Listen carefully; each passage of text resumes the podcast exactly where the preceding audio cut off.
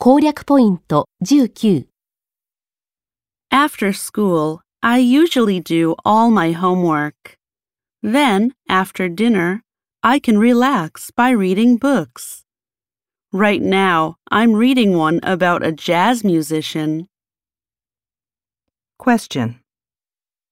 What does the girl do after dinner? After school, I usually do all my homework. Then, after dinner, I can relax by reading books. Right now, I'm reading one about a jazz musician. Question.